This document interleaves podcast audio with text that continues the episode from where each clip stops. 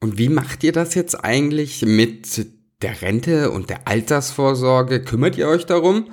Das ist eine Frage, die wird uns immer wieder gestellt und auch ganz vielen anderen digitalen Nomaden und Online-Selbstständigen. Und genau darüber möchte ich heute einmal mit dir sprechen. Und ich nehme schon mal vorweg, so langweilig wie das Wort Altersvorsorge klingt, ist es am Ende des Tages gar nicht, denn du wirst ja einiges mitnehmen. Doch erstmal herzlich willkommen zu einer neuen Folge hier beim Digitalen Nomaden Podcast. Ich freue mich, dass du hier wieder mit eingeschaltet hast. Mein Name ist Florian König, in der Kurzform auch Flo genannt und ich hatte heute ein Paar bei mir im Interview und zwar die liebe Anna und den lieben Eddie von den Lazy Investors. Die beiden sind, wie sie schon selber in ihrem Namen ausdrücken, sind lazy Investoren. Das bedeutet, sie investieren, haben da aber gar keinen Bock, sich extrem mit auseinanderzusetzen und am Ende des Tages wollen sie das einfach so einfach wie möglich haben wofür das alles gut ist, beziehungsweise wie du das für deine Altersvorsorge nutzen kannst, wenn es um das Thema Selbstständigkeit, digitales Nomadentum geht. Ja, genau darüber sprechen wir heute einmal und welche Methode und welche Möglichkeit die beiden am Ende des Tages präferieren und wie sie das auch ihren Kunden weitergeben. Genau das erzählen sie einmal, denn am Ende des Tages ist es gar nicht so kompliziert. Du brauchst, du brauchst dafür niemanden. Du kannst es einmal selber alleine aufsetzen, damit du am Ende des Tages gut vorgesorgt hast für dich selber. Aber auch wenn du jetzt sagst, ja, ich will mich einfach nur über das Thema Online-Selbstständigkeit und das Thema ähm, digitales Nomadentum informieren, bin aber gerade noch angestellt, auch dann ist diese Folge was für dich, denn dieses Thema, dieses Investieren, um am Ende des Tages oder am Ende der Berufs beruflichen Laufzeit einfach gut aufgestellt zu sein, das solltest du nicht außer, oder außer Acht lassen. Anna und Eddie haben da richtig geile Insights zu gezeigt und erzählen dir jetzt einmal hier, wie du das machen kannst, wie du das aufbauen kannst. Und ich rede jetzt nicht mehr weiter um den heißen Brei herum, sondern schicke dich jetzt direkt in diese Folge.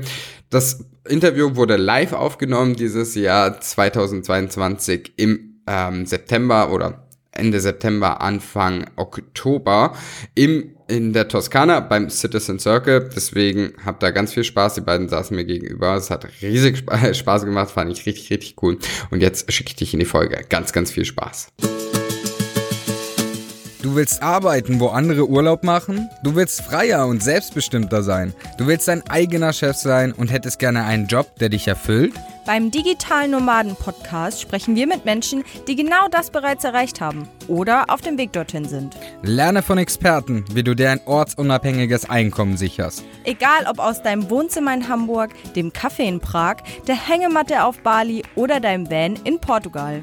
Viel Spaß beim Digitale Nomaden Podcast, weil die Welt unser Zuhause ist. Und damit herzlich willkommen hier im Digitalen Nomaden Podcast. Für mich auch eine Premiere, denn ich sitze das erste Mal meinen Interviewpartnern gegenüber und darf mich sehr freuen, euch zu begrüßen. Eddie und Anna von den Lazy Investors. Schön, dass ihr da seid. Ja, schön da zu sein. cool. Ja, wir haben dich ja schon gemerkt. es ist ein Live-Interview. Jetzt wollte schon jemand klatschen. Das habe ich ja eigentlich verboten. Aber wir machen, aber wir gehen da trotzdem rein. Ich freue mich, dass ihr da seid. Investors, ja. Ihr seid die Lazy Investors. Das bedeutet, ihr seid eigentlich faul und investiert trotzdem. Wenn es jetzt Leute gibt, die sagen, ich will auch investieren, bin aber sehr faul. Was ist so euer Tipp, wenn jemand starten möchte? Naja, das Gute ist ja erstmal, äh, ich weiß nicht, ob du kennst, gibt so so eine Matrix, da, die auf der einen Achse ist abgezeichnet, ähm, fleißig und faul und auf der anderen klug und dumm oder irgendwie so nach dem Motto. Mhm. Und ähm, die beste Kombination ist eigentlich faul und klug zu sein. Das ist viel besser als fleißig und klug, weil dann überlegt man sich ja immer Systeme, die möglichst wenig Arbeit verursachen, ähm, aber mit denen man möglichst viel erreichen kann. Das nur am Rande. Deswegen äh, sind wir, wir setzen uns ein, dafür die Stigmatisierung des Faulseins aufzulösen. Nein, also manchmal macht es auch Sinn. Und beim Investieren ist das ganz besonders so, dass das sehr mhm. viel Sinn macht, faul zu sein, weil tatsächlich, mh, hm, naja, mit Blick auf 120 Jahre Daten, äh, wissenschaftlich 380 Mal bewiesen, mit diversen Studien über die letzten 50 Jahre, dass faule Indexing die besten Ergebnisse erzielt mhm. auf Langfrist. So. Das heißt, es übersetzt eigentlich, dass man möglichst faul investieren sollte, egal ob man jetzt Anfänger oder Fortgeschrittene ist, äh, mit langweiligen Indexfonds wie ETFs. Okay. Warum sagt ihr, oder ey, warum sagst du, ist das jetzt wichtig? Also warum sollte ich mich denn mit dem Thema Investment auseinandersetzen? Warum, warum ist das so wichtig? Naja, also das, äh, das Problem ist ja, dass wir eine, also der Normalsterbliche eine Rentenlücke hat. Und ähm, genau, und das muss man entsprechend aufstocken und deswegen kommt man nicht drum herum, privat vorzusorgen. Ich habe mich ja nicht lumpen lassen, ich habe mich mal auf eurer Website davor ein bisschen umgesehen. Ihr habt ja auch eine Zahl äh, genannt. Wie groß ist die Rentenlücke jetzt so in Deutschland ungefähr? Also, also aktuell? Ja, beim klassischen Angestellten, das sind ja jetzt wahrscheinlich die wenigsten von deiner Hörerschaft, aber es sind so 60 Prozent wahrscheinlich in, in unserer Generation. Also das fehlt dann im Vergleich okay. zum letzten Nettoeinkommen. Und jetzt seid ihr ja heute die Experten dafür. Also seid ihr die Experten, wo ihr Leuten letztendlich auch zeigt, wie man faul und sicher sicher investieren kann. Wir können ja nachher noch über die Sicherheit sprechen. Jetzt war das vermutlich nicht immer so. Also ihr seid wahrscheinlich nicht auf die Welt gekommen und habt gesagt, boah, jetzt, das, das ist genau das. Okay, dann ist eure Heldenreise hiermit auch schon beendet. Sehr gut. nee, wie, wie kamt ihr dazu? Also wo kommt ihr ursprünglich her und wann war so euer erster Berührungspunkt zum Thema Altersvorsorge, aber auch zum Thema Investi äh, Investieren? Genau, also ich kann mal anfangen. Ähm, ich war früher beim Fernsehen. Ich habe Medientechnologie studiert und habe dann bei, bei der ARD angefangen, habe hauptsächlich Tagesschau und Tagesthemen und die ganzen ARD aktuell Sachen als Produktionsingenieur gemacht und ähm, genau und dann kamen wir so ein bisschen auf die Idee, dass es vielleicht noch andere Sachen im Leben gibt und wollten uns dann selbstständig machen. Und da haben wir viel überlegt und mussten natürlich auch unsere eigene Altersvorsorge damals machen und so sind wir bzw. Anna auf das Thema ETFs gekommen und so weiter. Anna hat sich dann sehr gut darin äh, eingearbeitet und genau, und dann kam es eben dazu, dass wir überlegt haben, was, was könnten wir so machen, ähm, selbstständig und da kamen dann diese ETFs auch auf den Tisch, weil wir das als gelöst hatten. Immer wenn wir das im Freundeskreis erzählt haben, haben alle, äh, oh, das ist ja interessant und so und es ist ja alles so einfach und viel besser und überhaupt. Und dann haben wir da angefangen, das anzubieten und haben Seminare in Hamburg gegeben, also so richtig vor Ort, mhm. nicht digital. Und so kam dann eins zum anderen, so dass wir dann 2017 den Online-Kurs gestartet haben. Und ja, so kam das. Und Anna war noch vorher. Ach so, das ist ein Q jetzt. Okay, also ich war vorher noch. Ähm, nee, ich war immer im Finanzbereich, ne? Also das ist so mein Ding. Deswegen, das war jetzt nicht so, ach was, äh, nach dem Motto, was können wir machen? Ah, hier ETFs, sondern das ja, ergab sich so, wie Eli gerade schon erklärt hat, ähm, weil ich mich in das Thema total reingenördet habe. Also ich war da relativ besessen und habe mich dann da sehr intensiv mit beschäftigt. Ähm, neben meinem Beruf, also zuletzt war ich bei, bei Jimdo, ich weiß nicht, so mhm. Website-Bilder, genau, da habe ich zuletzt gearbeitet als VP Finance und davor auch immer nur im Finanzbereich im Grunde. Ja, genau, so war das. Okay. Es ist ja ein paar Mal das Wort oder der, der Begriff ETF gefallen. Was, was sind denn ETFs? Also für Leute, die jetzt vielleicht, man hört das ja immer wieder, man kriegt auch immer wieder mit, aber was ist das so einfach erklärt? Wenn ihr es so einfach wie möglich mhm. erklären müsstet, was ist ein ETF? Ein ETF ist ein Topf, wo tausende von Aktien drin liegen können. Mhm. Und das ist irgendwie, wird das von jemandem zusammengestellt oder, oder, ist, oder wie ist das? Also sitzt da jemand und sagt, ah, das sind jetzt die 1000 Aktien da reinkommen oder also sitzt da ein Mensch dahinter oder wie kommt so ein ETF zustande? Genau, Gott sei Dank sitzt da kein Mensch dahinter, sondern mhm. ähm, das ist halt, im Grunde wird mit einem ETF, also es steht für Exchange Traded Fund, heißt eigentlich nur an der Börse gehandelter Fonds. Und das System, was dahinter steckt, ist ähm, ganz simpel. Es wird einfach ein Index abgebildet und all diese Aktien, die Teil von einem Index sind, kommen in diesen Topf. Und ähm, was der Index ja wiederum macht, oder ein Index jetzt mal so ganz, ganz, ganz einfach runtergebrochen, bildet ja einfach nur einen Markt ab. Mhm. Das heißt, wenn ich jetzt einen globalen ETF nehme, dann habe ich quasi die ganze Welt, ähm, also die ganze Welt im Sinne von die ganze börsennotierte Welt, ähm, kann ich sozusagen dann in Aktien eben abbilden und mich dann einkaufen und einfach so über den, also wenn ich jetzt Inhaber von einem ETF bin, äh, an der Entwicklung der Weltwirtschaft teilnehmen. Das ist ganz simpel. Mhm. Und das ist das so in Abgrenzung zu dem, meinte ich gerade ja Gott sei Dank kein Mensch. Wenn Menschen das machen, das wären dann aktive Fonds, aktiv gemanagte Fonds, ähm, die performen statistisch gesehen extrem unterdurchschnittlich. Nicht nur, weil die einfach viel teurer sind, sondern weil es ja erstmal schon mal so sein muss, dass ja 50 Prozent schlechter sind als der Markt sozusagen, weil der Markt ist ja der Durchschnitt aussagen. Mhm. Das heißt, man hat immer 50 Prozent Underperformer. Die Zahl ist dann noch höher, weil es eben eine teure Geschichte ist. Und dann ist es auch noch so, dass die Menschen zumindest mit Blick auf alle möglichen Studien jetzt so sehr schlecht sind im Stockpicking und langfristig gesehen kaum ein Fonds, also auf mehrere Jahre besser eben performt als ein normaler Indexfonds. Und deswegen können wir eigentlich ganz froh sein, dass das nur ein Index ist und nicht jemand dahinter steckt, der einzeln die Aktien raussucht. Mhm. So ein Fonds ist das, was ich klassisch bei jeder Bank bekomme oder bei Versicherungen oder vielleicht nochmal so ganz kurz als mhm. Abgrenzung. Warum werden mir nicht ständig ETFs angeboten, sondern eher auch Fonds zum Beispiel? Also warum hat nicht jeder deutsche Haushalt eigentlich quasi einen ETF? Ja, also das, Deutschland ist ja auch nochmal ganz speziell. Erstmal ETFs sind für die Banken ähm, total unattraktiv, weil du hast keine Ausgabeaufschläge, du hast keine Performance-Fees und sonst was. Ähm, und natürlich sind die Verwaltungsgebühren viel niedriger. Das heißt, ein, äh, eine Bank oder ein Bankberater natürlich dann auch verdient daran nichts. Hm. Deswegen sind einfach, ja, ETFs super unattraktiv ähm, und es fließen, ich glaube, 95 Prozent der Marketinggelder in aktiv gemanagte Produkte. Mhm. Ja, und äh, Deutschland ist ja nochmal in dem Sinne speziell, dass wir hier eine extrem krasse Versicherungslobby haben. Und es ist immer noch so, das ist wirklich, also es ist ein Drama, aber ähm, das weit verbreiteste Altersvorsorgeprodukt unter den Deutschen ist die kapitalbildende Lebensversicherung, also der absolute Graus. Ähm, aus, aus vielen Gründen, da müssen wir jetzt nicht im Detail darauf eingehen. Also nicht nur niedrige Performance, auch relativ risikoreich tatsächlich, ähm, entgegen der Intuition. Also das ist, äh, ja, da gibt es noch viel für uns zu tun. Was, was ist so eure, also eure Erfahrung daraus? Also wenn ihr jetzt ja sagt, ETF ist wichtig, ist eigentlich ja per se auch einfach zum selber sich das anzulegen. So, das ist ja auch das, was ihr eigentlich mitgebt, oder? Ja. Also es ist jetzt kein wenn man einmal weiß, wie es funktioniert, ist das ja einmalig aufgesetzt. Dann kann ich faul sein und baue mein Vermögen da weiter mehr oder weniger passiv auf. Was ist so die größte Herausforderung bei den Menschen? Warum macht das nicht jeder? Also wieso schaffen es die Leute nicht alleine, sage ich jetzt mal, loszugehen? Angst. Wo seht ihr da immer wieder Hürden? Angst, was falsch zu machen mhm. und einfach Unverständnis. Und es ist so, also für viele Leute ist es einfach so eine die nennen es immer eine schwarze Wolke und die haben erstmal grundsätzlich Angst, sich mit dem Thema zu befassen, weil sie, glaube ich, von vornherein schon glauben, dass sie es nicht verstehen können. Mhm. Und sie können auch oft nicht glauben, dass es dann so einfach ist. Ja. Also wenn man sich mal mit befasst hat, ist es ja wirklich sehr, sehr einfach, aber man mhm. muss sich trotzdem einmal damit beschäftigen, um so ein bisschen äh, zu verstehen, was da, was da so abgeht.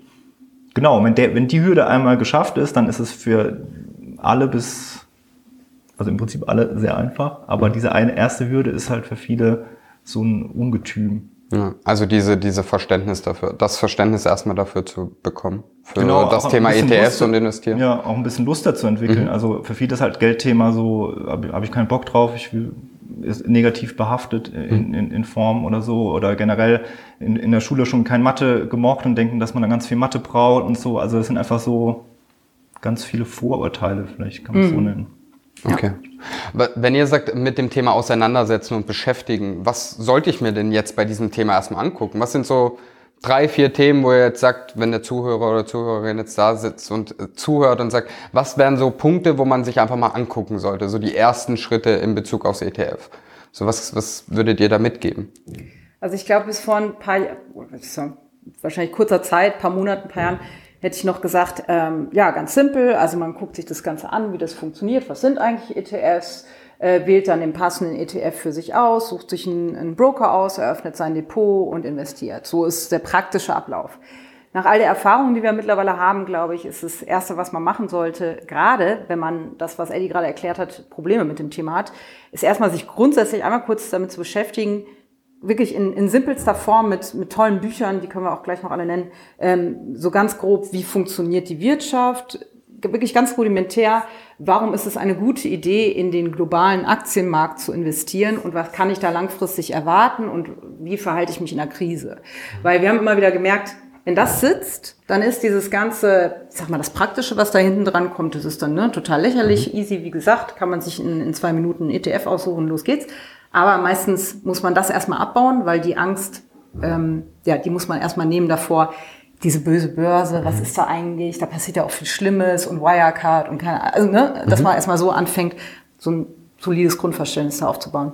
Okay. Weshalb wir ja quasi auch so einen Crashkurs gemacht haben, wo ja. man sich das innerhalb von 60 Minuten oder so mhm. alles einmal so ein, so ein Umschlag, wo man so ein bisschen versteht, wie, wie funktioniert alles, hängt das alles zusammen und dann ist man eigentlich schon, das sind sehr viele schon ja. auf der richtigen Richtung. So. Eingenordet. Was ist, was ist jetzt so euer Impuls? Warum ist es sinnvoll, auf den globalen Markt zu investieren? Also warum ist das so? Also wenn ihr jetzt das schon angesprochen habt, lasst uns doch da auch mal gerne drauf angreifen. Ja. Also man könnte auch die Gegenfrage stellen, woher soll ich wissen, in welchem Markt ich sonst investiere? Mhm. Weil jede, jede Länder, also um jetzt mal bei Ländern und Regionen zu bleiben, Branchen können wir auch drüber sprechen, aber oder nehmen wir gleich mit rein, Länder, Branchen, Regionen. Immer wenn ich sage, also ich glaube ja an unser Lieblingsbeispiel Wasserstoff, das ist ein ganz beliebtes Thema, ähm, und investiere jetzt äh, da rein, weil das ist die Zukunft, dann geht man ja eine sehr enge Wette ein im mhm. Grunde ne? und erwartet, dass, keine Ahnung, Altersvorsorge, ne, 10, 20, 30 Jahre, dass dann diese Branche durch die Decke geht. Wenn man das jetzt aber mal sich selber auf die Probe stellt und einfach mal zurückschaut und sich überlegt, hey, was war denn vor 30 Jahren eigentlich das Nonplusultra? Ich glaube, es war Automobil, wahrscheinlich in erster Linie, ähm, dann wird man sich wundern und merkt, okay, das hätte ich jetzt so nicht gedacht, dass die, äh, also zu dem Zeitpunkt, dass sich die Welt so entwickelt, wie sie jetzt ist. Also mhm. kurzum, aufgrund unseres Unvermögens, auch nur ansatzweise die nächsten Jahre vorherzusagen, sollte man auch nie selber ähm, darauf setzen, dass man meint, man könnte irgendwas prognostizieren, wie sich Branchen, Länder oder Regionen entwickeln. Mhm. Und der Erwartungswert, also um das mal so ein bisschen ähm, mathematischer auszudrücken, es gibt einen Erwartungswert zu sagen, den ich annehmen kann für eine Aktienrendite und äh, ich, ich kann den nicht erhöhen, indem ich auf eine Branche oder eine Region setze, sondern was, alles, was ich dadurch eigentlich mache, ist mein Risiko zu erhöhen. Mhm. Und dadurch minimiere ich dann automatisch auch im Umkehrschluss wieder mein Risiko, wenn ich sage, okay, ich gehe jetzt zum Beispiel auf den Weltmarkt oder genau. sonstiges. Ja, es gibt äh, diesen schönen Spruch, ähm, there's no free lunch. Ne? Also es gibt einfach keine Möglichkeit eigentlich äh, sein, sein Risiko zu äh, reduzieren, bis auf ein einziges Free Lunch, nämlich Diversifikation. Mhm. Indem ich halt eben mich möglichst breit aufstelle und selber nicht versuche, irgendwas zu prognostizieren. Das ist das einzige Free Lunch, was es gibt. Ähm, so kann ich wirklich massiv Risiken reduzieren mhm. durch die Beuteaufstellung. Das bedeutet, ihr würdet von Anfang an empfehlen, wenn ich jetzt sage, okay, ich habe so einigermaßen verstanden, einfach zu sagen, okay, such dir wirklich einen ETF aus, der den Weltmarkt abbildet. Also der komplette Welt, alle Länder, alle Branchen einmal mit abbildet. Ja, also auch die okay. Entwicklungsländer natürlich. Ähm, mhm. Genau. Jetzt eine Frage, die euch sicherlich immer wieder kommt. Äh, wann ist dann der perfekte Zeitpunkt, damit zu starten? Ja, der perfekte Zeitpunkt ist meistens gestern. Ja. genau. Das ist nämlich das nächste, das ja, passt wunderbar thematisch dazu. Ähm, auch bei der Prognose von Zeitpunkten ähm, haben wir auch immer wieder gesehen, das funktioniert nicht. Im Grunde ist es ja so, an der Börse oder am Aktienmarkt wird ja die Zukunft gehandelt. Das heißt, alles, also der Preis, der, den ich jetzt sehe, der beinhaltet schon all die Vermutungen von Experten, was sozusagen kommt, all die Erwartungshaltung.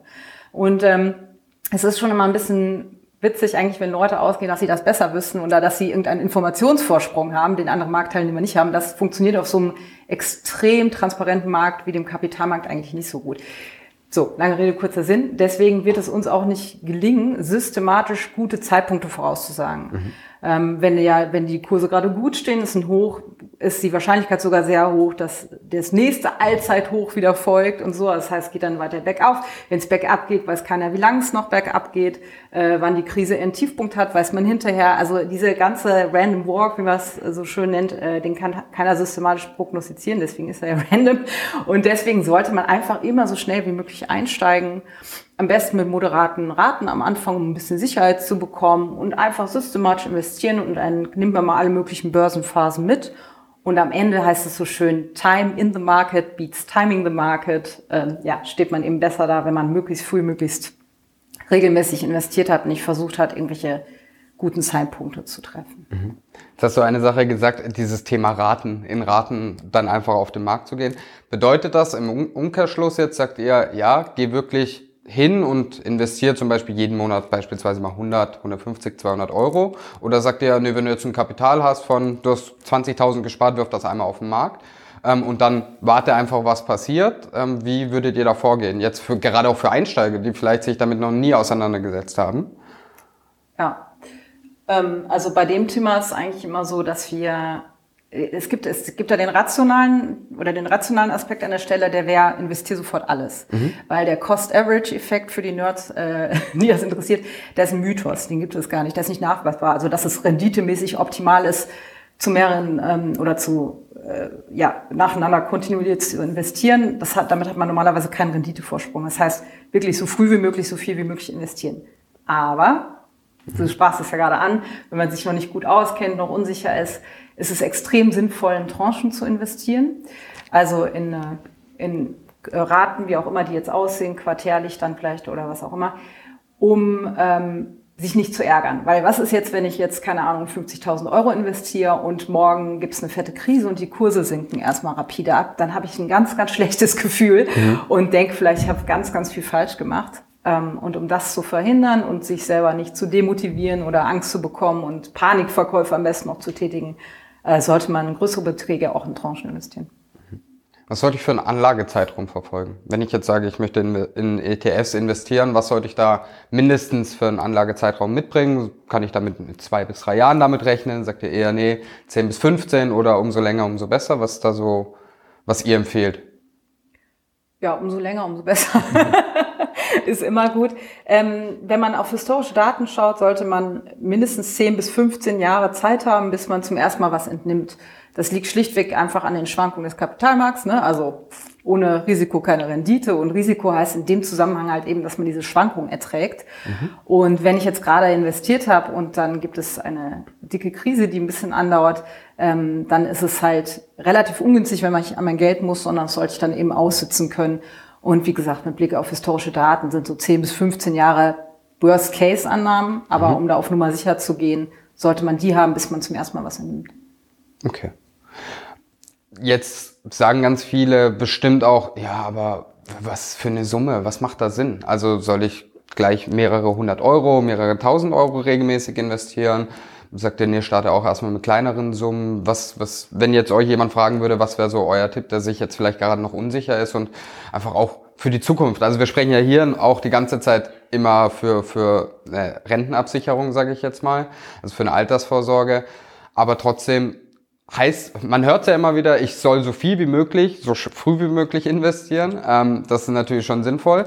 Aber was, was empfehlt ihr, um so ein Gefühl zu bekommen? Macht das Sinn? Oder ab, ich frage anders, ab wie viel Euro kann ich überhaupt starten? So, um, um, oder ab wie, wie viel Euro sollte ich monatlich denn zur Verfügung haben, um in ETS zu investieren?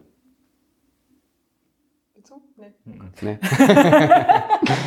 ähm, ja, also das gibt's nicht. Das ist das Schöne. Es gibt keinen Mindestbetrag. Das heißt, ich kann äh, theoretisch mittlerweile, ui, Ups. mittlerweile kann ich bei den bei den New Brokern mit äh, könnte ich theoretisch eine Sparrate, ich glaube von 10 Euro pro Monat anlegen. Mhm. So. Ähm, natürlich heißt das noch lange nicht, dass das sinnvoll ist, nur 10 Euro anzulegen, weil da kommt man nicht weit mit, muss man auch ehrlicherweise sagen. Ähm, aber ab dann ist es schon möglich. Das heißt also, ne, es gibt keinen Mindestbetrag und wenn ich nur 10 Euro habe, dann ist das auch schon mal gut, das auszuprobieren, um da ein bisschen Gefühlsfühl zu bekommen. Und wenn ich ja mehr Geld habe, kann ich mehr investieren im Grunde. Ähm, so, jetzt sind wir aber mal realistisch. Also am Ende des Tages, äh, je nachdem, wie es laufen soll später und wie sehr man auf das Geld angewiesen ist, muss man natürlich ganz andere Sparraten an den Tag legen, um genug zu haben.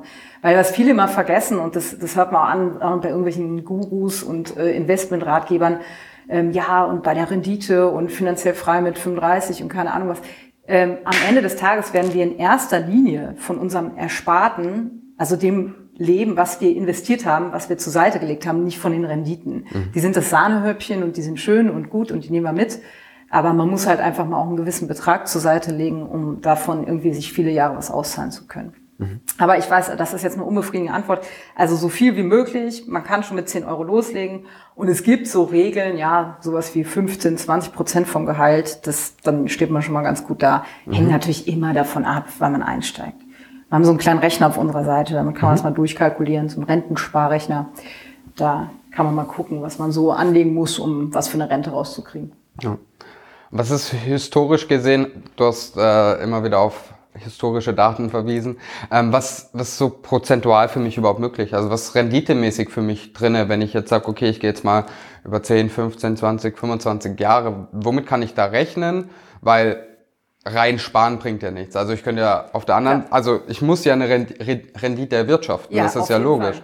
Ja. Ähm, was, was ist so, wenn ich auf dem globalen Markt letztendlich investiere, was ist da so der Schnitt, wo ich erwarten kann?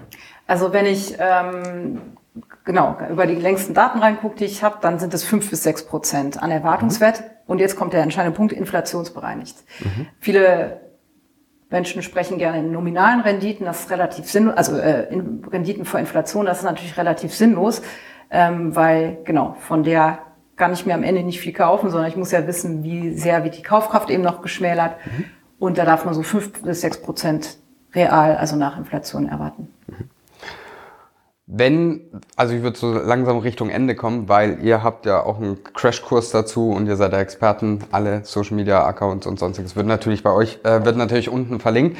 Aber wenn ihr jetzt so zwei, drei Impulse noch mitgeben dürftet und müsstet, was soll der Zuhörer oder die Zuhörerin denn jetzt konkret als Act Action Step einfach umsetzen? Was, was soll jetzt konkret, was soll ich jetzt konkret machen, damit ich mich für die Zukunft gut aufstellen kann? Unabhängig davon, euren Crashkurs zu gucken natürlich. ähm, aber einfach um mal loszulegen, was sind da so zwei, drei Schritte, die ich jetzt gehen sollte? Ja, einfach mal loslegen ist schon mal der erste Schritt. Ja, ich überlege gerade ganz, äh, also im Grunde ja genau, was man abgesehen davon jetzt, jetzt noch konkret empfehlen kann, außer sich da eben mal einmal ein bisschen minimal reinzufuchsen.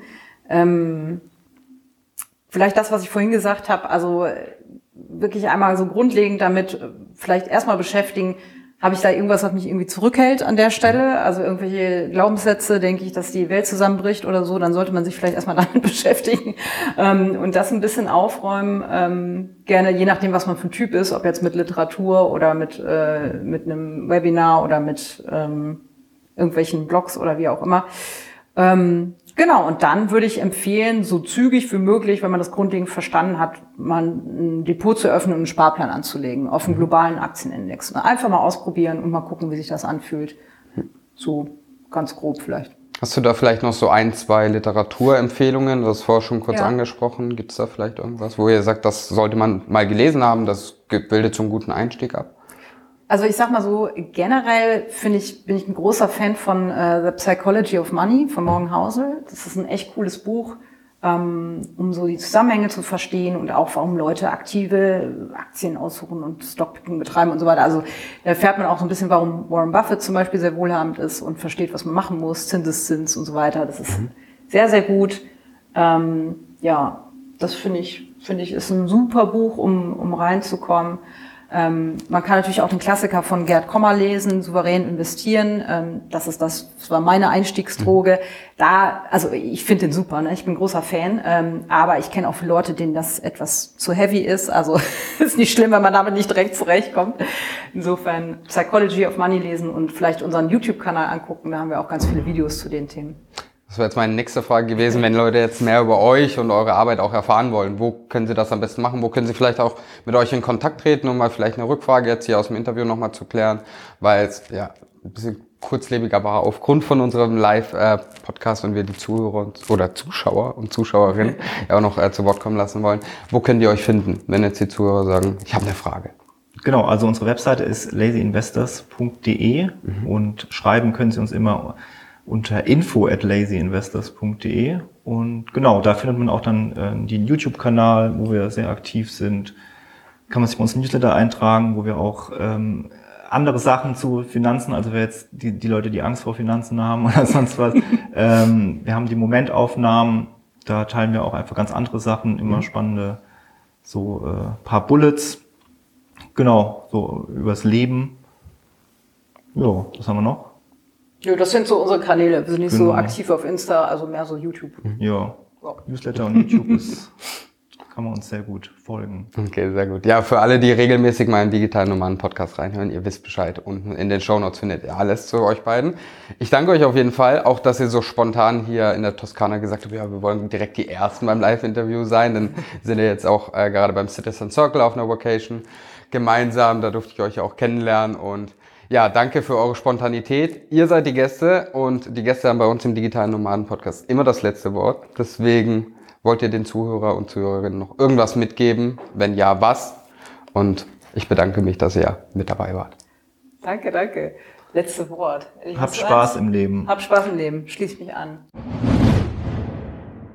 Hab Spaß im Leben. Das letzte Wort von den beiden und ich muss ehrlich sagen, da kann ich gar nicht mehr viel beisteuern. Ich kann an dieser Stelle nur nochmal vielen, vielen lieben Dank sagen, Anna und Eddie, dass ihr hier mit dabei wart beim Podcast-Interview. Es hat mir riesig viel Spaß gemacht.